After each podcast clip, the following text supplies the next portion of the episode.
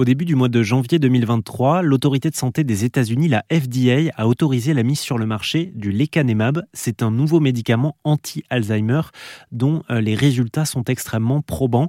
Ce serait le premier médicament qui agit sur la maladie et pas seulement sur ses symptômes comme c'est le cas aujourd'hui.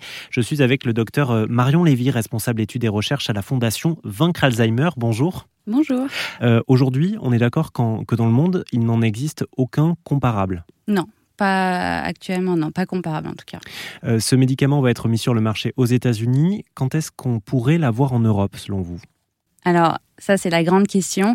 Euh, mais euh, il est clair qu'il faudra que ça passe par plusieurs étapes et que euh, du coup, ça passe d'abord par l'agence européenne et ensuite que une fois la validation de l'agence européenne, que ça que ça arrive, que ça soit validé par l'agence française. Le, médicament, le, le, NECA, le lecanemab, pardon, agit sur les plaques amyloïdes. Est-ce que vous pouvez nous expliquer, avec des mots simples, qu'est-ce que c'est ça et quel, quel impact sur la maladie d'Alzheimer oui, donc en fait, euh, dans, un cerveau de patient Alzheimer, euh, on va avoir euh, l'apparition de, protéines que tout le monde peut avoir en fait, mais ces protéines-là, dans le cas de la maladie, ne vont pas pouvoir se désagréger correctement et elles vont s'accumuler. Cette accumulation va créer une, plaque et cette plaque-là, après, va, empêcher la communication entre les neurones. D'où, voilà, après, des, des, problèmes neuronaux. Et c'est ça qui explique les problèmes de mémoire, les pertes de mémoire? Oui, parce que en règle générale, ça va commencer.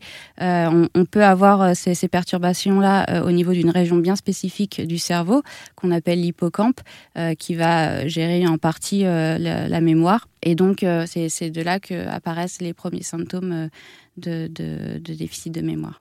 Euh, la maladie d'Alzheimer, c'est une maladie qui est multifactorielle. Donc, ce, médicament-là, euh, n'agirait, j'imagine, pas sur tous les facteurs. Donc, si euh, il agit sur un ou plusieurs, ce serait lesquels alors? Alors, euh, le lecanemab là, agit vraiment sur les plaques amyloïdes. Donc, son, sa cible principale va être d'éliminer euh, ces fameuses plaques amyloïdes. Il y a eu des tests sur d'autres facteurs qui ont été assez concluants, mais je pense que là, ils ont encore besoin de faire beaucoup plus de, de, de d'essais et des tests là-dessus, parce qu'en en fait, on, on dans la maladie d'Alzheimer, on va aussi avoir par exemple euh, la protéine Tau qui, euh, suite à des conformations chimiques, euh, enfin des malconformations chimiques, va, va entraîner aussi euh, la, mort du neurone en fait. Donc euh, on va avoir donc cette protéine Tau. Euh, on peut avoir aussi des problèmes de neuroinflammation. on va avoir vraiment pas mal de dysfonctionnements dans le cerveau. Et actuellement, le lecanemab agit spécifiquement sur les plaques amyloïdes.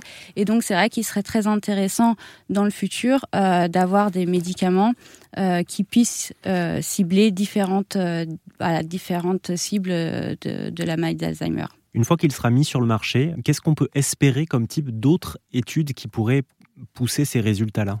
Nous, par exemple, à la Fondation Vaincre Alzheimer, on finance euh, un projet sur le développement euh, d'une molécule qu'on appelle le donécopride et qui, par exemple, elle va agir à différentes cibles. Donc, elle, ça va être un anticholésystérase, donc ce fameux traitement euh, contre les symptômes de la maladie d'Alzheimer, mais elle agit aussi sur une cible qui s'appelle le, un des récepteurs de la sérotonine et qui va faire en sorte d'avoir un traitement plus curatif. Si vous souhaitez en savoir plus sur ce nouveau traitement, eh bien, je vous mets toutes les infos sur rzn.fr. Merci beaucoup, docteur Marion Lévy de la Fondation Merci. Vaincre Alzheimer d'être venu nous voir. Merci beaucoup.